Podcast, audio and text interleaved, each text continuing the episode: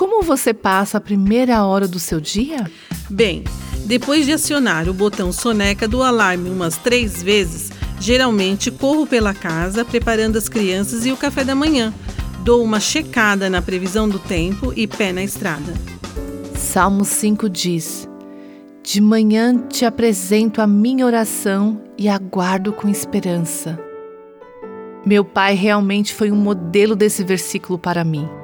No início de sua vida cristã, ele foi desafiado a passar a primeira hora do dia na palavra de Deus e em oração. E ele fez exatamente isso. Mesmo sendo um empresário com uma agenda frenética, ele nunca perdeu esse hábito até o dia em que foi morar com o Senhor, 28 anos depois.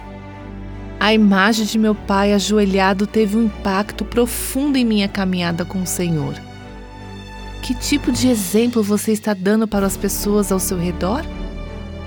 Se o seu relacionamento com Deus é a sua maior prioridade, você está demonstrando isso na maneira como passa seu tempo?